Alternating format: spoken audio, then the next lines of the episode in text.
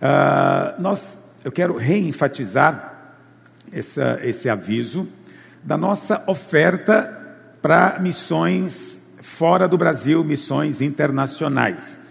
Todos os anos nós tiramos uma oferta especial e ela normalmente é feita no segundo domingo de junho. Esse é o dia, vamos dizer assim, tradicional, oficial. Mas nesse ano, porque muitos estados, né, onde nós temos videira, estava é, com lockdown, não, não podiam se reunir, então nós resolvemos adiar essa oferta para o mês de agosto. Então vai ser no segundo domingo de agosto. Alguém veja que dia que dá.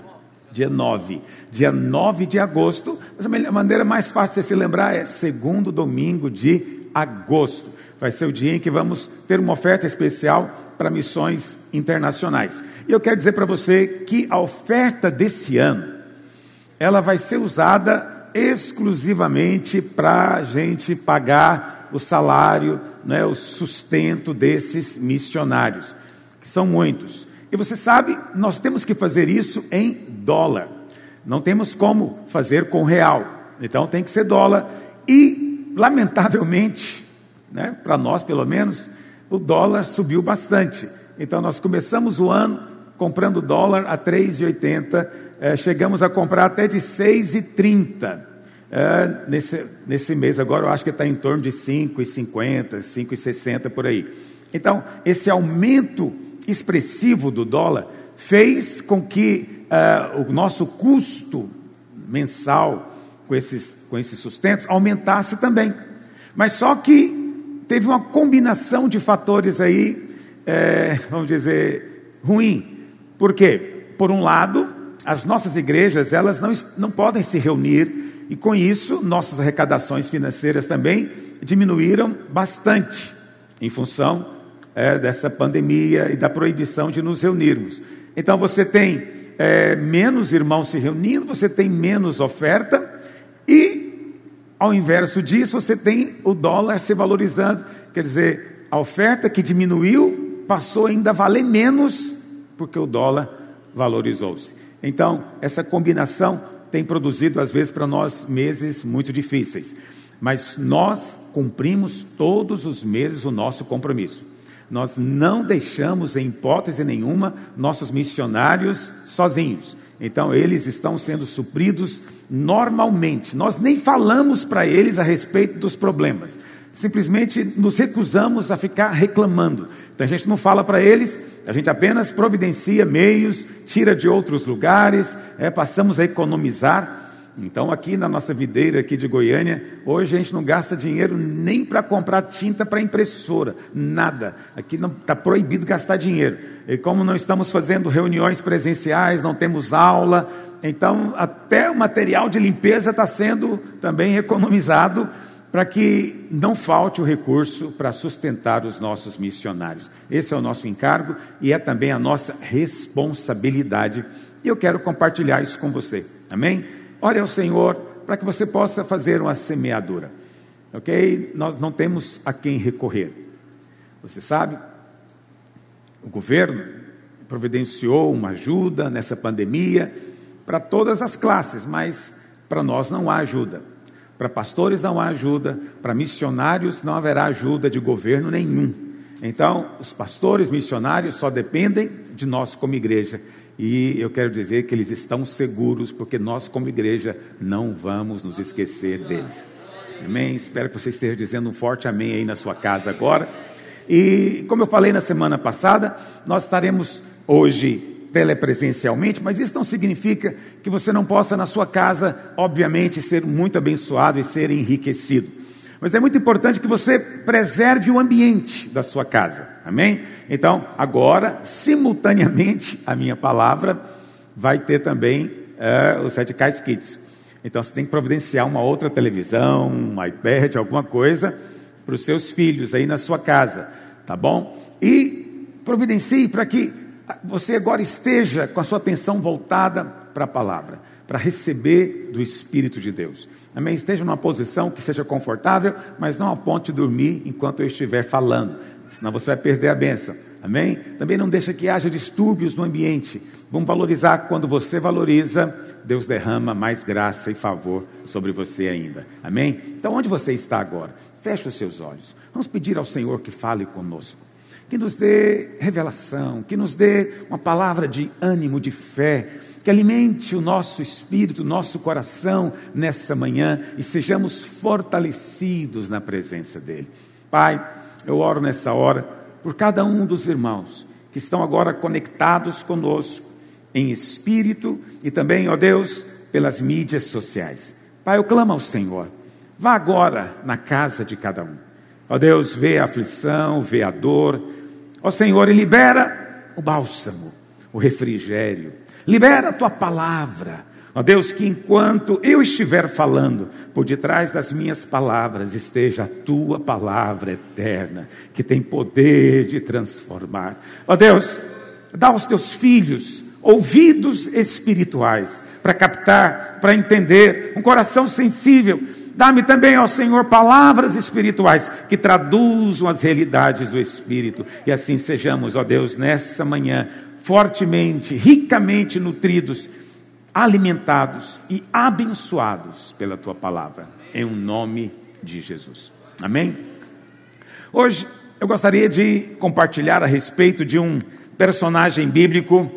É, eu não vou dizer que ele é pouco conhecido, mas provavelmente você não vai encontrar muitas ministrações ou pregações a respeito dele, até porque a Bíblia nem fala tanto assim.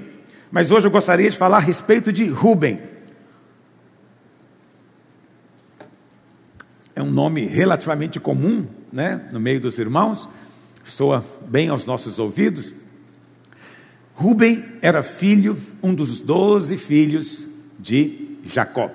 E lá em Gênesis, capítulo 49, no final da sua vida, Jacó, ele chama todos os seus filhos, eu imagino que ele chamou todo o clã, né? ele era um patriarca, então ele chamou todos os seus filhos, seus netos, e talvez já tinha até bisnetos, e ele disse que naquele momento ele ia liberar uma bênção.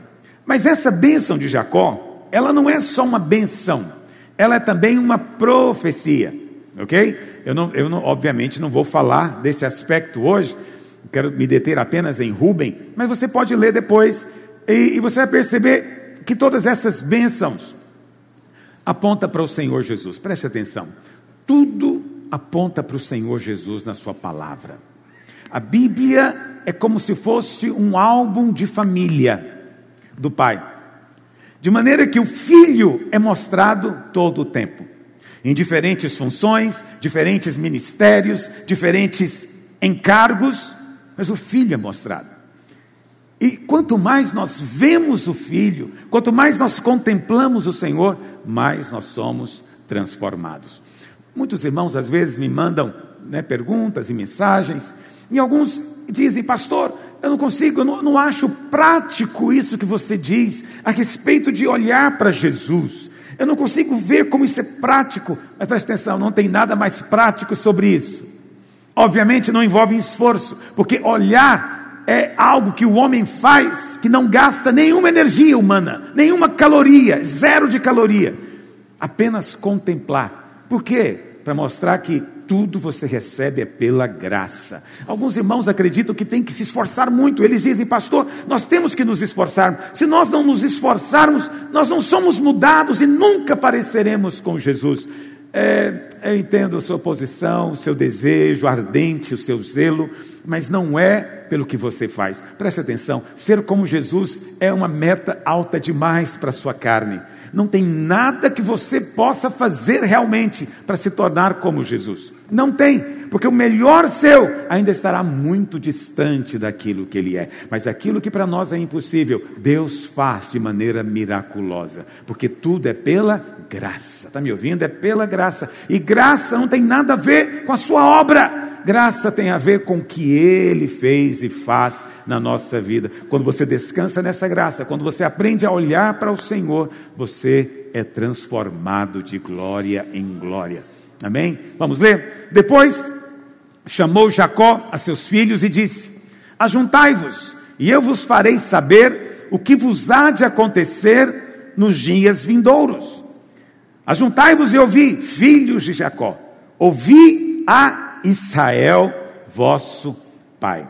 Então, ele chama os seus filhos e agora ele vai liberar a bênção sobre cada um deles.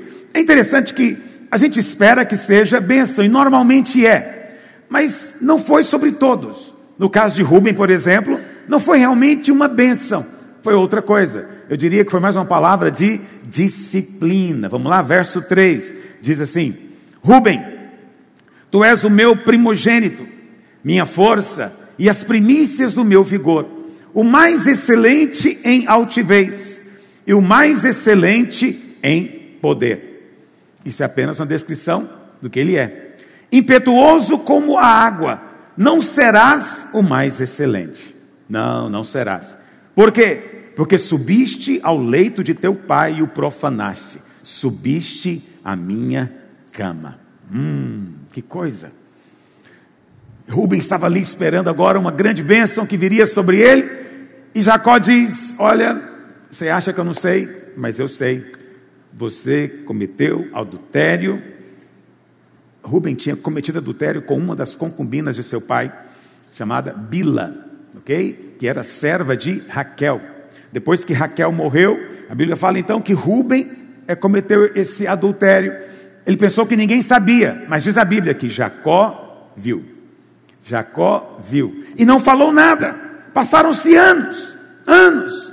Jacó aqui está no final da sua vida, 110 anos de idade. E parece que, que aquilo era do passado, mas de repente Jacó vem e diz: Você, Rubem, era para ser ter a excelência, excelência do poder, altivez, impetuosidade, mas não vai ser o mais excelente.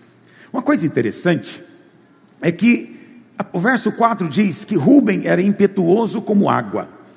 Como é que alguém é impetuoso como água? Água não dá para controlar. E essa palavra impetuoso no original só é usada aí nesse versículo, em toda a Bíblia, todo o Velho Testamento.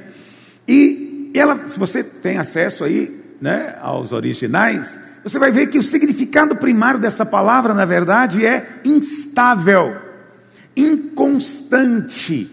Ok? Então, esse versículo poderia ser traduzido também: olha, você não vai ser o mais excelente porque você é instável, inconstante como a água. Tiago diz que o homem inconstante no seu caminho não deve supor que obterá do Senhor alguma coisa, porque ele é como a onda. A onda é impetuosa, mas a onda também é inconstante. Ela vai e volta. E essa inconstância Talvez foi uma chave para entendermos o que aconteceu com Rubem. Muitas pessoas encaram o pecado sexual como se fosse apenas um pecado a mais. Eu não me lembro, talvez duas semanas atrás ou três, eu ministrei alguma coisa e eu falei sobre alguns sinais né, daquele que decai da graça, e um sinal de alguém que está decaído da graça é esse problema da impureza sexual. É tão interessante que eu recebi tantas mensagens, tantas, eu mesmo fiquei surpreso com isso. Mas o que me surpreende mais é que muitas mulheres me mandaram mensagens dizendo: Pastor, meu marido acha que não tem nada demais. Ele vê coisas né, na internet, obscenas, ele acha que isso não é bem assim, que ele está na graça e que isso não vai ter efeito realmente na vida dele. Eu quero dizer para você, filho, isso é um engano. Nunca pense que esse pecado é igual aos outros, porque não é. Então criou-se uma mentira no meio evangélico, não é? De que não existe pecadinho nem pecadão. Já ouviu essa expressão? Não há pecadinho nem pecadão, todos os pecados são iguais. Isso não está na Bíblia, não sei quem inventou essa doutrina, mas ela é estúpida. Porque não está na palavra e porque realmente não faz o menor sentido dizer algo parecido com isso. Lá em 1 Coríntios, capítulo 6, no verso 18, a palavra do Senhor diz assim: fugir da impureza. Qualquer outro pecado que uma pessoa cometer é fora do corpo. Então, olha o que Paulo está dizendo. Todos os pecados, todos, todos, todos, pecados que você comete é fora do seu corpo. Ele não é físico, ok? Menos um. Aquele que pratica imoralidade, ele peca com o próprio corpo. Então, Paulo está dizendo o seguinte: olha, existe um pecado que ele, ele é único na sua classificação, ele está sozinho ali. O único pecado que atinge o seu corpo, seu, seu físico, é o pecado da impureza. Todos os outros pecados, milhares e milhares deles, todos eles, são pecados fora do corpo. O que, que significa isso? Significa que o pecado da impureza sexual tem sim uma consequência diferente de todos os outros. Ok? De todos os outros. Eu sei que você vai dizer, pastor, mas eu creio na graça. Mas a graça, filho, não é um tipo de autorização para se fazer o que quer. Quem faz o que quer não está na graça. Quem faz o que quer está na sua própria carne. Ele é o Senhor ainda. Sabe, quando você entende o favor de Deus, você é conquistado para servi-lo e não para se servir. Você não usa das coisas de Deus para criar uma suposta teologia, para trazer algum tipo de descanso na sua mente. Não faça isso. Não faça isso. Você sabe, esse é o único pecado que a Bíblia realmente manda fugir dele. Olha como é que o versículo começa: fujam da impureza. Fujam, aqui está fugir, porque é imperativo, ok? É mais, vamos dizer, é, é uma coisa clássica né, no português, mas o português bem coloquial é fuja, fuja, ou então foge da impureza. É, em outras palavras, não tente resisti-la, você não pode contra ela, ninguém pode contra ela. A coisa mais séria que acontece às vezes com alguns irmãos é que eles têm a seguinte postura: é a postura de eu posso lidar com isso. Outros vão assistir esse filme aqui, obsceno, mas eles são fracos. Eu não, eu posso lidar com isso. Outros podem dar uma carona para essa moça aqui, sozinha, tarde da noite, e eles ficarem tentados. Eu não, eu posso lidar com isso. Então, esse sujeito de eu posso lidar com isso, ele está fazendo o contrário do que a Bíblia diz. Isso significa que essa sua postura de eu não sou como os demais é como Pedro no dia em que foi peneirado. Entende? Todos os outros são fracos, mas eu vou ficar firme. Mas só ficou até a hora que o galo cantou. Preste atenção. Não existe esse negócio de eu posso lidar com isso. A coisa mais espiritual que você pode fazer é reconhecer que a sua carne é impotente.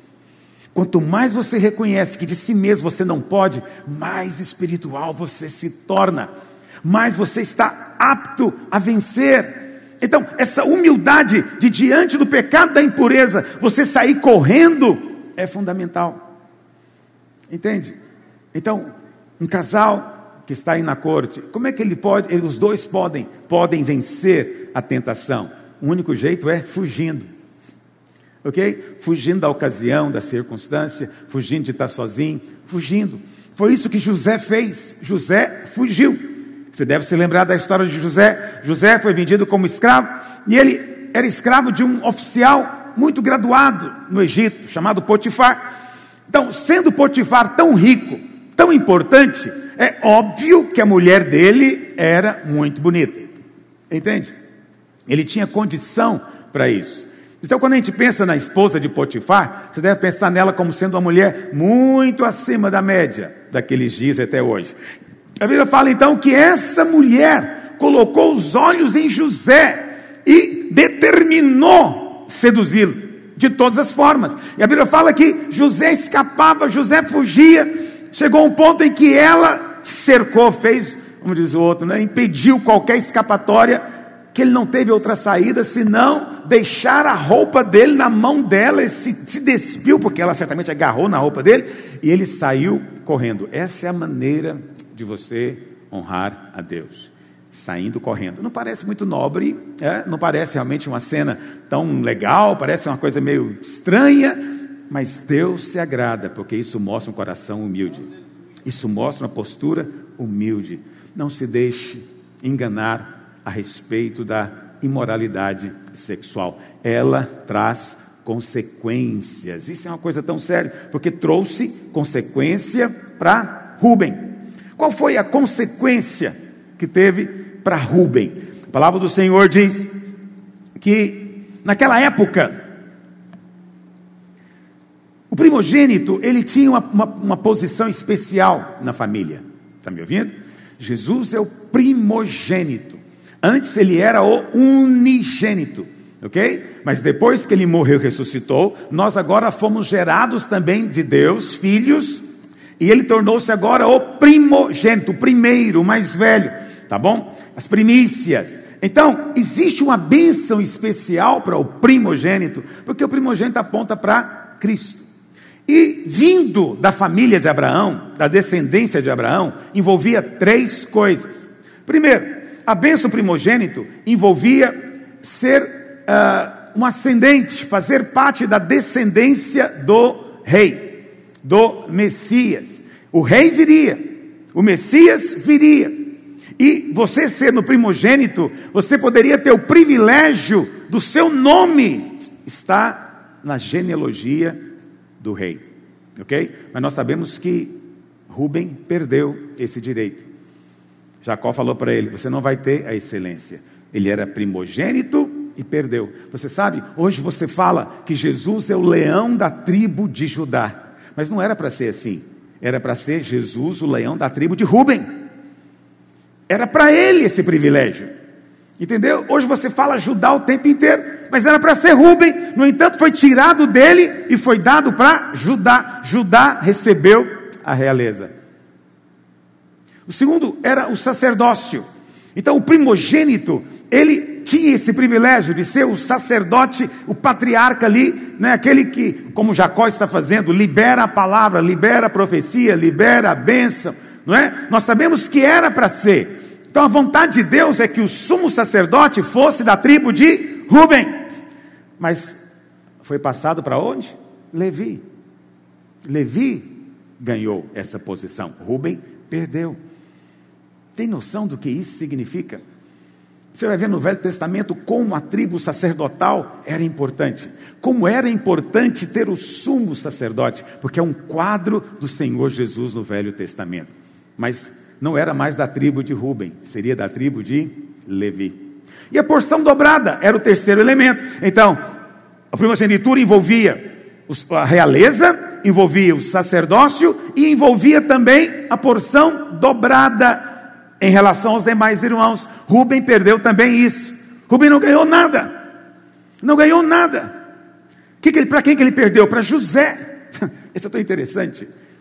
A Bíblia fala que os dois filhos de José, Efraim e Manassés, receberam herança como se fossem filhos, porque eles receberam no lugar de José, o pai deles. Entende? E significa que José, então, teve direito a duas tribos. Todos os filhos eram apenas uma tribo, mas José eram duas.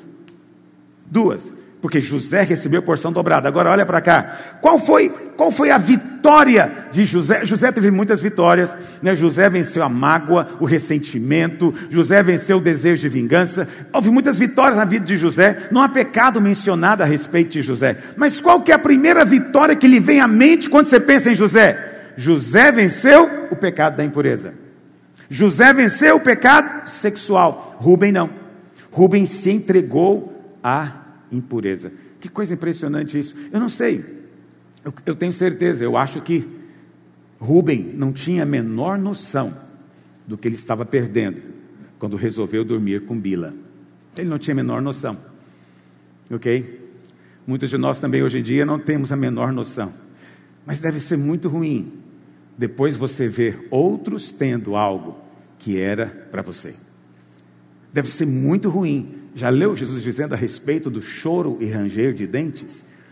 Eu acho que é isso. Entende? O rei não é mais da minha tribo, o sacerdote não é mais da minha tribo, e eu não terei a honra da porção dobrada. Ele não tinha a menor noção. Eu acho que ele fez aquilo pensando: ninguém está me vendo, ninguém vai saber. Mas diz a Bíblia que seu pai viu. E no dia de liberar a bênção, no dia de receber a herança, foi desqualificado foi desqualificado. Você sabe, tem muitos homens de Deus que perderam a posição de respeito, dignidade, excelência, honra, por causa de alguns minutos de prazer.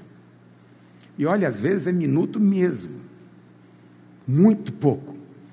É um prazer muito pequeno diante da perda que se tem. Muitas pessoas dizem: ah, não, a graça de Deus, ela vai resolver isso. Não funciona exatamente assim, às vezes, como você está pensando, ok? Você tem liberdade para pecar, mas não tem liberdade para escolher a consequência do seu erro. Ninguém tem. Você tem liberdade de colocar o dedo na tomada, mas não tem liberdade de dizer não vou ganhar choque. Você tem liberdade de colocar a mão no fogo, mas não tem a liberdade de dizer não vou me queimar. Há consequências. Quantos poderiam ter subido é? porque a história é longa, são milhares de anos. Nesses milhares de anos de histórias de homens andando com Deus, quantos poderiam ter assumido uma posição de governo como José, mas preferiram dormir escondido com a mulher? Ficaram lá atrás, não avançaram, não receberam. Aquilo que era para ser deles foi passado para outros. Isso aconteceu com o próprio, você sabe a história do próprio Jacó com seu irmão Esaú. Esaú não valorizou a herança, não valorizou, valorizou a bênção da primogenitura, porque ele não valorizou, foi passado a outro.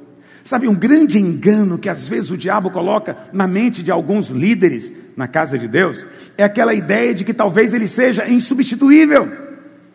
Nunca caia na tolice de pensar que se você porventura não quiser assumir uma posição que Deus está te dando, Deus vai dizer: ai, o que, que eu vou fazer agora? Eu não tenho outro para colocar no lugar. Não, Deus sempre tem outro para colocar no lugar.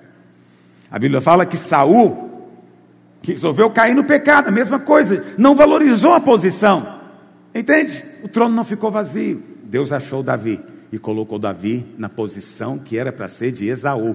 Você sabe? Deus diz para Esaú: Olha, se você hoje tivesse me ouvido, o seu trono nunca teria fim. Ou seja, sim? É, eu falei Esaú? Ok. Esse pecado tem perdão. Brincadeira, olha para cá. No dia em que Saul resolveu sabe, sacrificar como se fosse sacerdote, o que ele não era, e era proibido para ele. A Bíblia fala que Samuel chegou e falou para ele: Olha, hoje o seu trono teria sido confirmado eternamente. Ou seja, isso é uma coisa impressionante. Jesus não seria o filho de Davi, Jesus seria filho de Saul. Essa era, o, essa era a promessa, mas Esaú não quis não valorizou. Entende? Não valorizou, por isso foi passado para outro. Passou para Davi. Davi respondeu. Por isso Jesus é o filho de Davi, e a Bíblia fala que o trono de Davi nunca vai ter fim. Por que nunca vai ter fim? Porque Jesus é o descendente, é o rei, e ele não vai morrer jamais, vive eternamente, o seu trono será eterno também. Então, veja, todas essas coisas, é porque eu ouço frequentemente irmãos é que eles supõem que estão entendendo certas coisas, quando na verdade não estão. Nunca brinque com o pecado, não brinque com a impureza, como Rubem fez. Entende? Eu não estou falando aqui de perder coisas lá no céu, na glória, não. Estou falando de perder coisas aqui. Existem recompensas e heranças para você aqui. Não perca, não perca. Está entendendo o que eu estou dizendo? Não perca. Ah, pastor, mas o que eu recebi foi pela graça. E o que eu recebo pela graça, ninguém pode tomar de mim. Olha, é, é verdade, você recebeu pela graça. Mas se você não valorizar o que Deus tem te dado, Ele vai passar para outro. Se você não valoriza a posição que Ele te colocou, Ele vai passar para outro. Pastor, e como é que eu mostro o valor? Você mostra o valor é justamente com as suas atitudes. Tem uma atitude de honrar o privilégio que Deus tem dado. Deus te deu um privilégio de liderar em alguma medida na casa de Deus, seja uma célula, seja discipulando um grupo de líderes. Deus te deu o privilégio de ser um obreiro, um pastor, um missionário. Não abra mão desse privilégio, valorize esse privilégio que Deus te dá mais ainda. Amém? O grande exemplo de alguém que perdeu, e eu acho chocante a história dele, é justamente de Judas. E lá em Atos capítulo 1, verso 17, olha o que a Bíblia diz. Atos 1, verso 17. Pedro dizendo: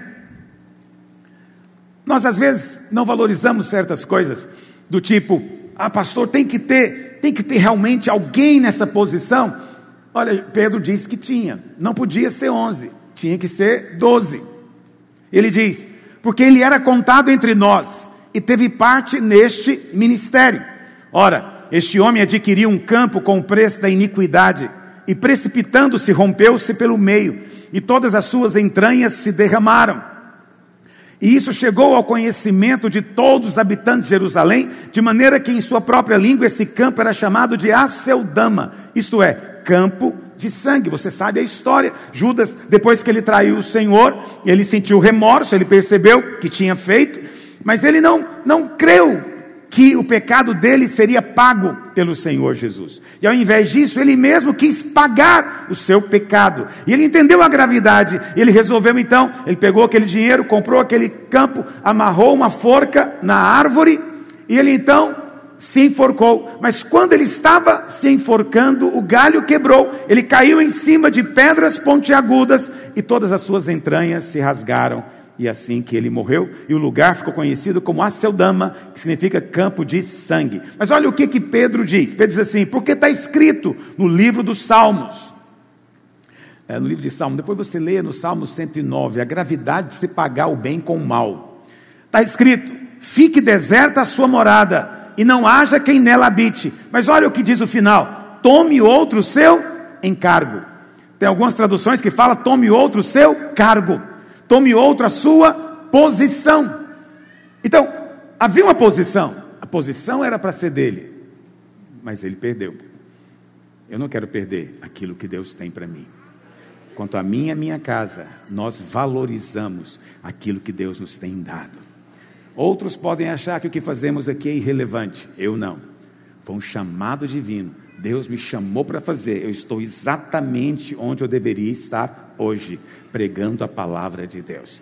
Quanto mais eu valorizo isso, quanto mais eu trato tudo isso com absoluto respeito e reverência, quanto mais eu entendo que procede da mão de Deus, mais isso afeta o meu comportamento. Quanto mais eu entendo que é graça. Você entende?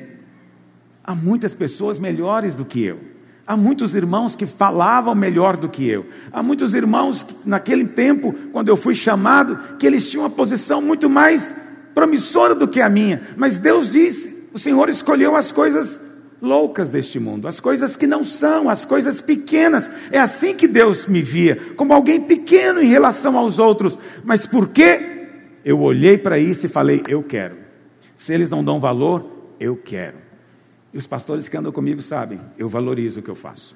Eu valorizo vir ministrar, eu valorizo uma aula, eu valorizo sentar para aconselhar, eu valorizo viajar para pregar nas nossas igrejas, eu valorizo enviar obreiros, eu valorizo tudo que envolve a obra de Deus. Cada centavo dessa igreja é administrado com muito cuidado, porque eu dou valor, é um grande privilégio. É um grande privilégio. Não abra mão do privilégio que Deus tem te dado também. Entende? É o privilégio do seu casamento. Se você comete esse pecado, não há garantias que a sua esposa vai perdoá-lo. E você, mulher, se comete esse pecado, não há garantias que o seu marido vai perdoá-la. E aí vai se desfazer algo que era de Deus, que Deus planejou, e vocês não vão desfrutar. Não é uma questão de maldição, é só uma questão da consequência. Não valorizou. Quando nós não valorizamos o que Deus dá, Deus pega e dá para quem dá valor.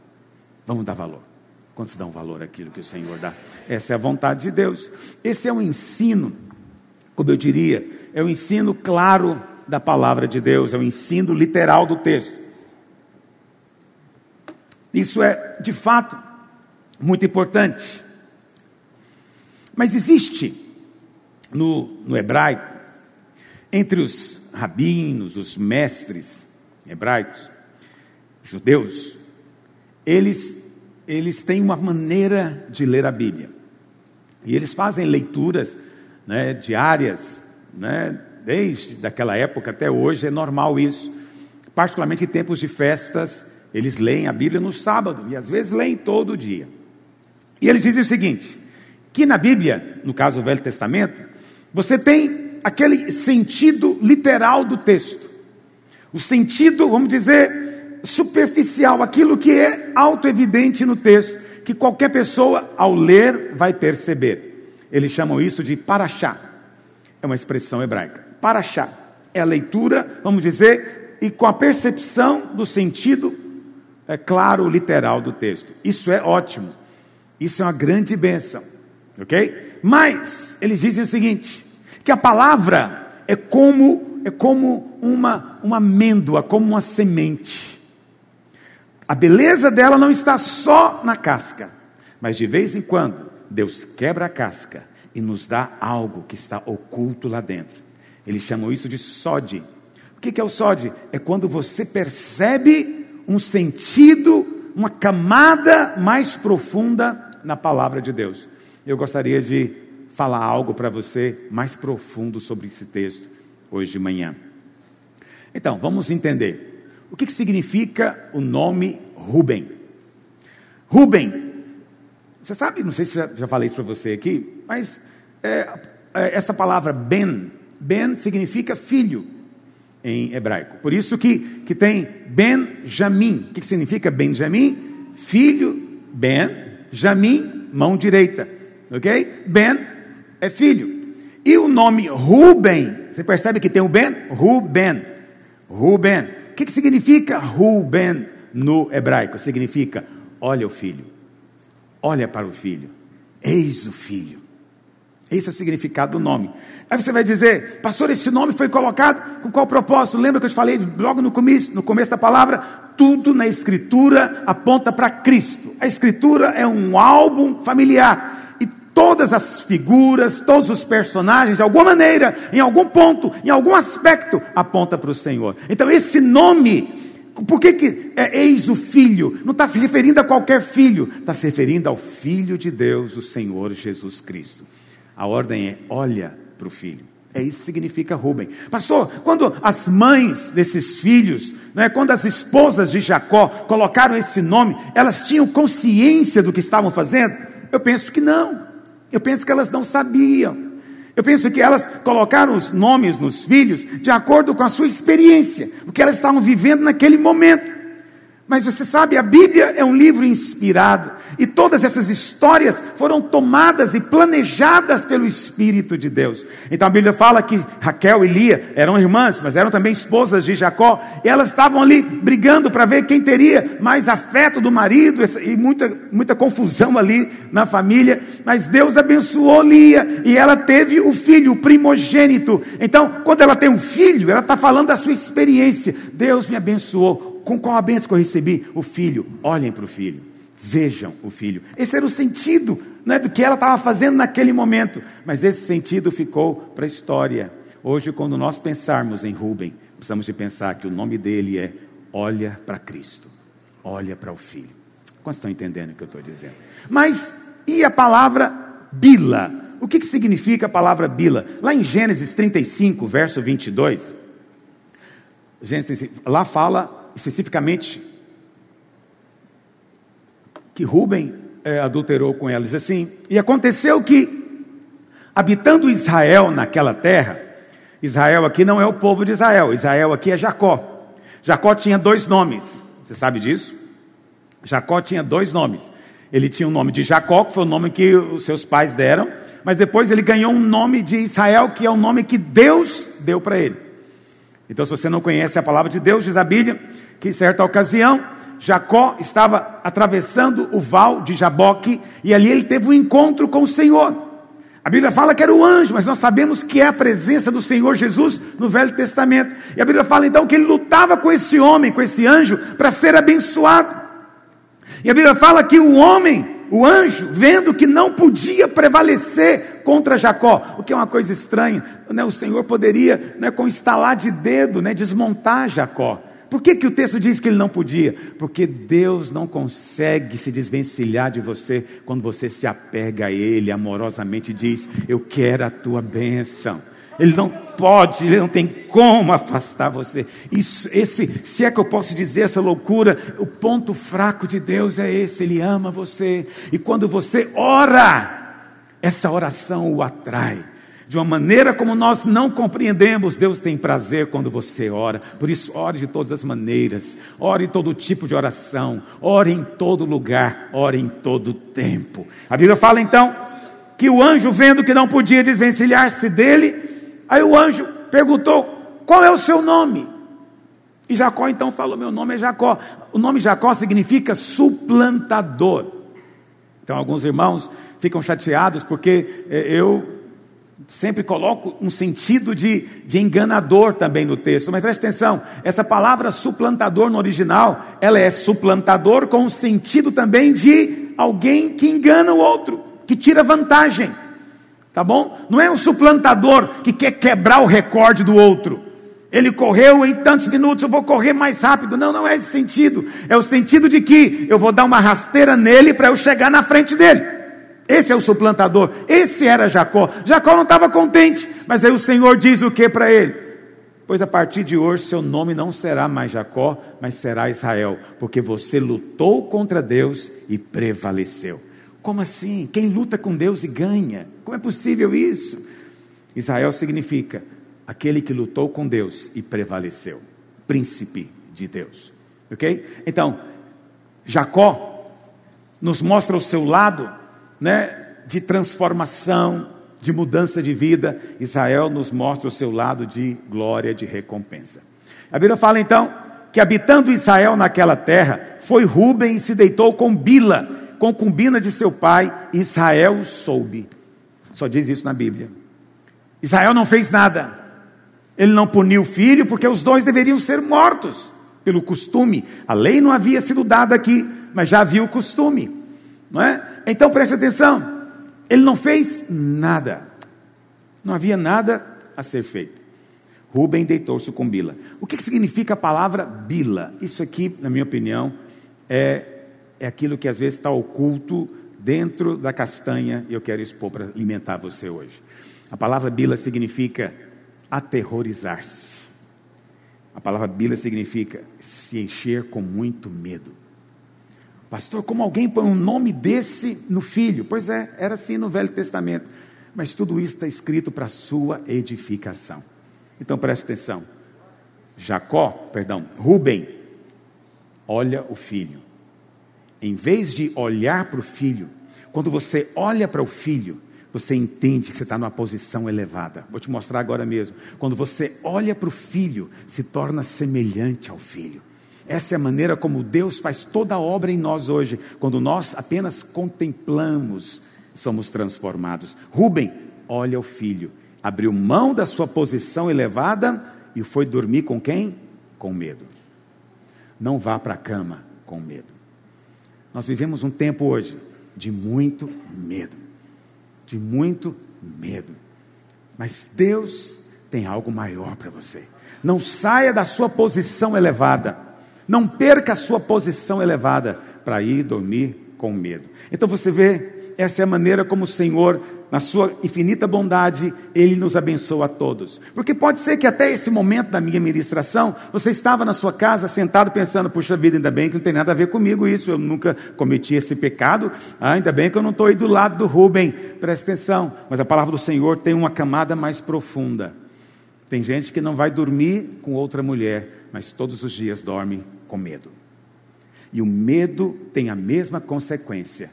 Ele te leva a perder a posse da sua herança. Ele impede você de desfrutar aquilo que Deus tem para você. Por quê? Porque o medo é a fé ao contrário. O que, que é a fé? Fé é eu crer no que Deus disse, fé é eu confiar que Ele é verdadeiro e vai cumprir a sua promessa. O que, que é o medo? Não tenho certeza. Não tenho certeza se Deus vai fazer. Não tenho certeza se eu estou qualificado para receber. Eu nem sei se eu estou na posição para receber. Então eu tenho certeza que não vou receber. Isso produz o medo. Então é só uma questão de convicção em coisas diferentes. É olhar para o lugar errado. Mas aos olhos de Deus, o oposto de fé não é realmente incredulidade. O oposto de fé é medo. Porque a expressão maior da incredulidade é o medo. Portanto, medo é um inimigo a ser vencido. Mas o Senhor nos dá a chave para vencer. Eu quero ler com você essa chave. Tem um exemplo maravilhoso disso no Novo Testamento. E eu quero compartilhar. Eu comecei a falar dele aqui alguns domingos atrás, mas eu vou falar um pouco mais hoje. Está lá em Mateus, no capítulo 14, verso 22. Mateus 14, verso 22. É a história do dia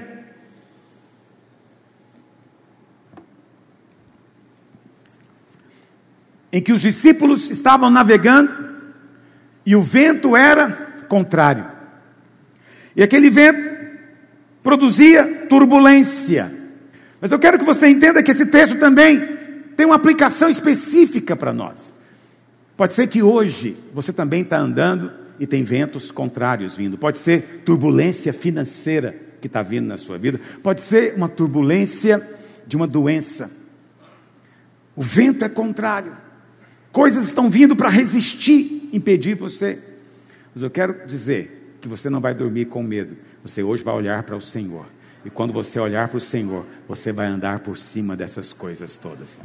Vamos ler? Mateus 14, verso 22. Diz assim: Logo a seguir, compeliu Jesus os discípulos a embarcar e passar adiante dele para o outro lado, enquanto ele despedia as multidões. E despedidas as multidões, subiu ao monte, a fim de orar sozinho. Em caindo a tarde, lá estava ele só. Entretanto, o barco já estava longe, a muitos estádios da terra, açoitado pelas ondas, porque o vento era contrário. Nós vivemos tempos de ventania. Há muitas ventanias soprando nesses dias. Nessa semana, tive que orar com muitos irmãos que ficaram enfermos. Alguns virou pneumonia. Uns, alguns poucos, mas aconteceu de ter que ser internado porque secreções tomaram conta do pulmão. Todos eles muito assustados, ligaram para a gente orar. Nós oramos. Isso é vento contrário. Isso é resistência maligna. Eu sei que nesses momentos você quer alguma coisa que você possa pegar, um remédio, alguma coisa, mas eu digo para você: se nesses momentos você olhar para o Senhor, você vai vencer todo o vento. É uma questão de olhar para o Senhor. Temos orado há irmãos que estão passando por lutas, alguns já perderam o emprego, outros estão na iminência não é, de uma falência, porque, porque a economia está parada, e eles ficam assustados diante disso. Eu digo para eles: não durma com medo, não faça do medo o seu companheiro, é hora de olhar para o Senhor. Na quarta vigília da noite, foi Jesus ter com eles andando por sobre o mar. E os discípulos, ao verem-no andando sobre as águas, ficaram aterrados e exclamaram: É um fantasma! E tomados de medo, gritaram. Mas Jesus imediatamente lhes disse: Tem de bom ânimo, sou eu, não tem mais. Respondeu-lhe Pedro: Se és tu, Senhor, manda-me ir ter contigo por sobre as águas. Ele disse: Vem. E Pedro, descendo do barco, andou por sobre as águas e foi ter com Jesus. Reparando, porém, na força do vento, teve medo e começando a submergir, gritou. Presta atenção. Pedro teve medo, guarda essa expressão. A descrição bíblica é: Pedro teve medo. E quando ele começa a sentir medo, o que acontece com ele? Começa a afundar. Porque o medo é um problema. Mas guarde a expressão: medo. Pedro teve medo. E ele então gritou: Salva-me, Senhor. E prontamente Jesus, estendendo a mão, tomou e lhe disse: Homem de pequena fé, por que duvidaste? O Senhor não falou por que você teve medo. Reparou isso? O Senhor não falou por que, que você teve medo, rapaz. Não, o Senhor disse por que, que você duvidou. Porque a expressão da dúvida é o medo. A expressão da dúvida é o medo. Por isso a palavra do Senhor para você e para mim hoje é: não tenha medo, eu sou, eu estou aqui, sou eu, sou eu, não tenha medo tenha bom ânimo, tenha fé, não durma com medo. E a Bíblia fala então que subindo ambos para o barco, cessou o vento. E os que estavam no barco adoraram, dizendo: Verdadeiramente és filho de Deus. Eu quero te falar pelo menos sete princípios desse texto aqui. Quantos princípios, irmãos? Para você não ficar ansioso. Mas eu não vou me deter muito em cada um. Primeira coisa que o texto fala é que Jesus veio ter com eles na quarta vigília da noite. Pastor, o que significa essa coisa de vigília? É porque naquele tempo os judeus dividiam a noite em quatro partes, que eles chamavam de vigílias. Então a primeira vigília era das seis da tarde até as nove da noite. Era a primeira vigília. A segunda vigília, das nove à meia-noite. A terceira, de meia-noite até três da manhã. E a quarta vigília, das três da manhã até as seis quando o sol nascia. A Bíblia fala que o Senhor veio ter com eles na última vigília, não foi na primeira. Já tinha muito tempo de noite, já tinha muito tempo de ventania. E quando a coisa parecia pior, quando a situação parecia insuperável, é que o Senhor veio ter com eles. A quarta vigília na Bíblia simboliza que o Senhor veio ter com eles na hora mais sombria, na hora mais escura. Eu quero dizer para você, se você está vivendo hoje dias sombrios, na hora mais escura, você não vai estar sozinho. O Senhor virá ao seu encontro. Essa é a promessa da palavra. Isso não é simplesmente algo que eu estou falando porque é bonito ou interessante. Não eu quero hoje falar ao seu coração. O Senhor está vendo lá do monte da glória, Ele está vendo o vento contrário, Ele está vendo a noite escura e sombria, mas Ele virá até você. Ele vem até você. Amém? Isso é tão poderoso. O Senhor disse: Eis que estou convosco todos os dias. O Senhor disse: Não vou deixar vocês sozinhos. E nem um dia você está só. Em nenhum momento você está só. Pastor, mas está doendo. Apenas chora diante dele e diz para ele: Papai, está doendo.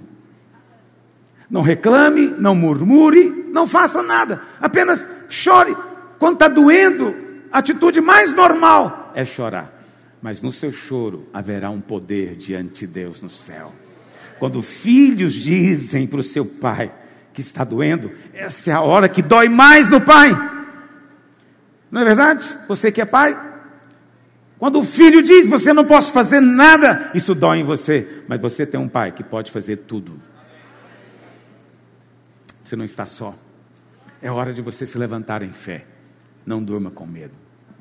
A segunda coisa, a Bíblia fala que naquele momento, o Senhor Jesus não veio de qualquer maneira a eles. O Senhor veio com estilo. O Senhor veio com glória. Como ele veio? Ele veio andando sobre as águas. Presta atenção. O princípio é esse: o Senhor veio andando sobre aquilo que queria destruí-los. Quem era o inimigo ali? Era o mar. O mar queria naufragá-los. O mar queria afogá-los. Mas o Senhor Jesus vem andando por cima do problema. É como se fosse usar uma expressão né, coloquial, é como se o Senhor tivesse vindo andando por cima da cabeça do diabo, é como se o Senhor tivesse vindo andando por cima do problema financeiro, ele vem andando por cima da sua enfermidade, para mostrar que ele tem autoridade sobre todas as coisas. O Senhor está acima das águas. Está me ouvindo? O Senhor está acima de qualquer problema. Não coloque limites para Deus. Não ponha limites para o Senhor porque não haverá impossíveis para o Senhor em todas as suas promessas. Mas muitos irmãos preferem o tempo inteiro falar das impossibilidades, das dificuldades. Não, não faça isso. A Bíblia fala, terceiro princípio, quando o Senhor vem andando sobre as águas, os discípulos vêm, está de noite, está escuro. Mas eles, pela luz das estrelas, talvez, ali da lua, eles veem o Senhor, é um vulto, está andando sobre as águas, não condene os discípulos. Eles pensaram, é um fantasma, e ficaram em pânico. É isso que dá ficar assistindo muito filme de terror também. Você sabe, tem muitos irmãos, às vezes a minha esposa, eu digo para ela, não, não ligue a televisão para eu ver filmes se tiver esse tipo de coisa. Por quê? Porque não há neutralidade. E sabe uma das coisas ruins a respeito do medo? é que quando você ensina o seu filho a ter medo de algo, dificilmente ele perde esse medo. Dificilmente. Por isso tenha muito cuidado quando você falar para o seu filho que algo realmente existe ou que é perigoso, porque ele vai carregar isso com ele durante muito tempo, até ele conseguir superar. E o que acontece com o filme de terror, e a criança assiste o filme de terror, é que ela está sendo educada pela televisão. A televisão está dizendo para ela que ela deveria ter medo. E ela passa então a viver com medo. Medo de nada, porque foi ensinado. É dificílimo remover medo. Qualquer psicólogo vai te dizer isso. Não é simples remover o medo. Torna-se algo instintivo, intrínseco. Tem pessoas que vivem assim o resto da vida. Né? Mas o fato não é esse. O fato é que o Senhor diz o que para eles? Não precise ter medo. Sou eu. Eu sou. O que, que é isso? É o nome de Deus. É um nome revelado a Moisés lá na sarça ardente. Eu sou. Sabe o que significa isso? O nome de Deus é eu sou tudo aquilo que for necessário para você que eu seja. Em outras palavras, o nome de Deus é um cheque em branco para você. Está me ouvindo? Essa semana alguém me ligou perguntando se tinha alguma base bíblica para orar por animal de estimação doente. Eu falei, eu não estou muito preocupado em descobrir uma grande base bíblica, mas eu sei de uma coisa: o nome do Senhor é Eu Sou. Eu sou. O que você está precisando hoje? É que Deus cure o seu cavalo? Seu cavalo vai ser curado. É curar o seu cachorro? Seu cachorro pode ser curado. Não é por causa do cachorro, nem por causa do cavalo, é por causa de você. Porque você está diante do eu sou. Amém? Do eu sou. Terceira coisa, a Bíblia fala que Pedro olha para o Senhor e fala: Se é o Senhor mesmo, então manda eu ir ter contigo. E o Senhor fala o que para ele? Vem. E Pedro, então, Pedro não apenas saiu do barco, não. A Bíblia fala que ele saiu do barco e ele andou até Jesus. O Senhor não estava tão pertinho assim, porque eles não conseguiam vislumbrar, pediram uma prova, entendeu? Então Pedro, de fato, andou sobre as águas. Por que? Presta atenção, aqui está o princípio espiritual. Pedro aqui está fazendo como Rubem: eis o filho, olha para o filho Pedro está olhando para o filho. Enquanto, enquanto Pedro olha para o filho, ele se torna semelhante ao filho. Está entendendo? Se o filho pode andar sobre as águas, enquanto você olha para ele, você pode andar também. Você contempla o primogênito, você desfruta da bênção do primogênito também. Quando eu digo para você, baseado lá em 2 Coríntios 3,18, que quando nós contemplamos o Senhor, somos transformados de glória em glória, o seu pensamento, eu sei, é sempre um pensamento moral.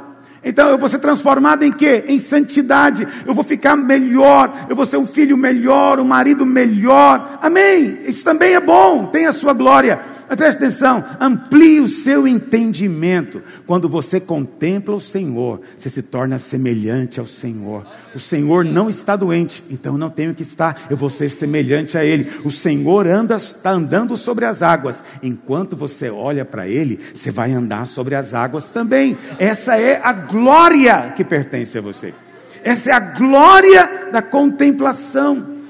A glória envolve também poder, milagre, Entende? Não é só um aspecto de bom comportamento moral. Vai além disso. Vai na manifestação do poder do Senhor. Enquanto você está olhando, você se torna como Ele. Mas a Bíblia fala que ao invés de continuar olhando para Ele, Pedro fez o quê? Começou a reparar na força do vento. E aqui está um outro princípio. Lembra que eu te falei? falei tudo isso para chegar nesse ponto. Enquanto Pedro está apenas olhando para o filho, ele tem vitória.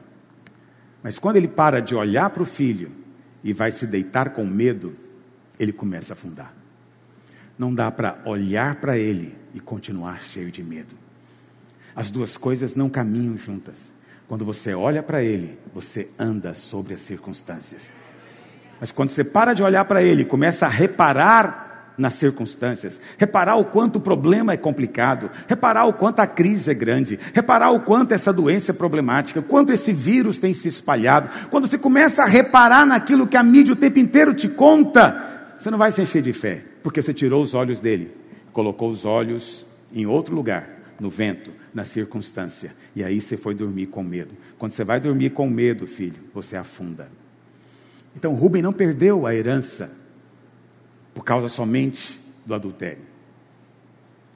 Você não vai perder herança hoje só por causa disso, mas você perde hoje se você for dormir com medo. Eu quero te exortar hoje em nome de Jesus. Olha sempre para o medo como um inimigo. Está me ouvindo? O inimigo. Pastor, eu não consigo vencê-lo. Fala para o Senhor. Diga tudo para o Senhor. Foi o que Pedro fez. Clamou socorro para o Senhor. E o Senhor falou o que para ele? Agora você vai afundar. Foi isso que o Senhor falou para ele? Agora você vai afundar, porque você mudou a postura, olhou para outro lugar, você não creu, você vai afundar. Não, preste atenção. O Senhor nunca vai te deixar. Se vier o medo, apenas clama a Ele, do meio do seu medo, e Ele vai estender a mão para você. A Bíblia fala que, preste atenção, é que tem um princípio envolvido também. Qual o grande problema do medo? O medo, ele produz uma incapacidade de pensar com lógica. E quando eu falo lógica, eu falo a lógica de Deus, não a lógica do mundo. Ele não pensa com racionalidade, com lucidez. O medo tira a sua lucidez. Esse é um fato espiritual. Veja, a Bíblia fala que Pedro começou a reparar na força do vento. Ora, só porque ele olhou para o vento, ele começou a afundar. Começou a concluir que ele, ele não podia estar andando. Então, não tem nada a ver com o vento, não tem nada a ver com a água. Vamos imaginar que o mar tivesse calmo e não tivesse nenhum vento. Então Pedro poderia andar sobre as águas? Não, você não anda sobre as águas porque o mar está calmo. Você não anda sobre as águas porque não está ventando.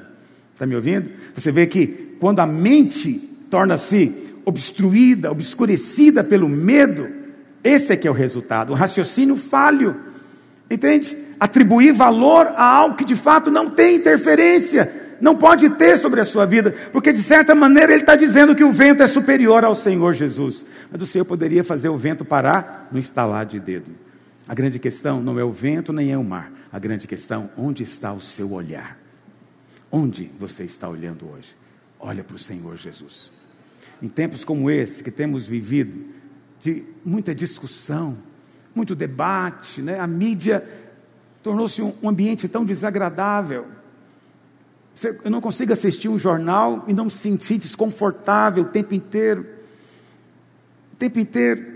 E em tempos assim, podemos ser contaminados, contagiados. Ouça a palavra. Quando você ouve a palavra e eu aponto para Jesus e você olha, coisas novas vão acontecer na sua vida. Você não vai para a cama com medo, em nome de Jesus. Continue olhando para o Senhor e você vai ser transformado como Ele é. Amém, meu querido? O medo nos leva a naufragar. Porque o medo é a expressão da incredulidade. Mas o último ponto que eu quero frisar é que a Bíblia fala que Pedro né, começou a afundar, o Senhor estende a mão e eles logo entram no barco. E o que, que acontece quando eles entram no barco? Imediatamente o vento cessa. O que, que aconteceu? Acabou o teste. O teste acabou. Pedro passou? Não sei, pelo menos nota 5 ele tirou, porque ele andou sobre as águas. Afundou, mas andou. Você pode rir dele, mas ele foi o homem que mais andou sobre as águas depois de Jesus. Ele está em segundo lugar no ranking. Está ouvindo o que eu estou dizendo? Mas era só um teste. Era só um teste. O Senhor deixa o vento, porque o vento é um teste. O Senhor deixa o mar ficar turbulento, porque tudo isso é um teste. Olha para cá. Para o mundo não é teste. Para o mundo é simplesmente ele sofrendo as consequências das suas próprias escolhas. Para nós é apenas um teste. O que, que você vai fazer no meio dessa pandemia? Qual vai ser a sua atitude no meio da pandemia? Eu digo para você, Rubem, olha para o filho. Não durma com medo. Enquanto você olha para o Senhor, você vai ser transformado de glória em glória. Preste atenção, a transformação não é simplesmente é, de comportamento, é uma postura de fé. Você vai fazer o que ele faz. Entendeu? Enquanto você olha, você faz o que ele faz. Enquanto você olha, você está na dimensão que ele está. Efésios fala que ele está acima acima de todo principado e potestade. Aquele mar ali está simbolizando todo principado e potestade. Enquanto você olha, você está junto com ele na mesma posição. Mas quando o inimigo consegue desviar o seu olhar por alguma razão, nessa hora você começa a afundar, sente medo, porque você foi dormir com medo. Não vá dormir com medo. Minha palavra para você hoje é essa: tenha um coração para o Senhor. Alguns perderam a posição por causa do adultério, mas outros estão perdendo hoje a bênção por causa do medo. Por causa do medo. Está me ouvindo? Não brinque com medo. Não trate o medo como se ele fosse algo normal e bonzinho na sua vida. Não é. O medo desagrada a Deus. O medo surgiu lá no Éden, quando o homem viu que estava nu e ouviu a voz de Deus, ele sentiu medo. A partir daquele momento, o medo tornou-se inimigo de Deus e não deve mais fazer parte da nossa vida. Mas, pastor, eu não consigo controlar. Você não consegue controlar, apenas pede socorro, como Pedro pediu. Eu não quero que você faça nada além daquilo que você pode fazer hoje. Entende? Deixa que o resto ele vai fazer.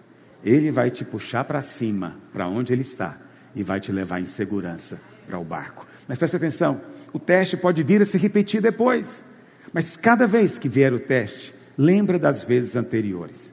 Se ele fez naquele tempo, vai continuar fazendo hoje. Se ele te livrou naquele momento, vai continuar te livrando hoje. Amém? Fique em pé onde você está, mesmo se estiver na sua casa. Eu queria orar com você agora. Eu queria que você fechasse os seus olhos.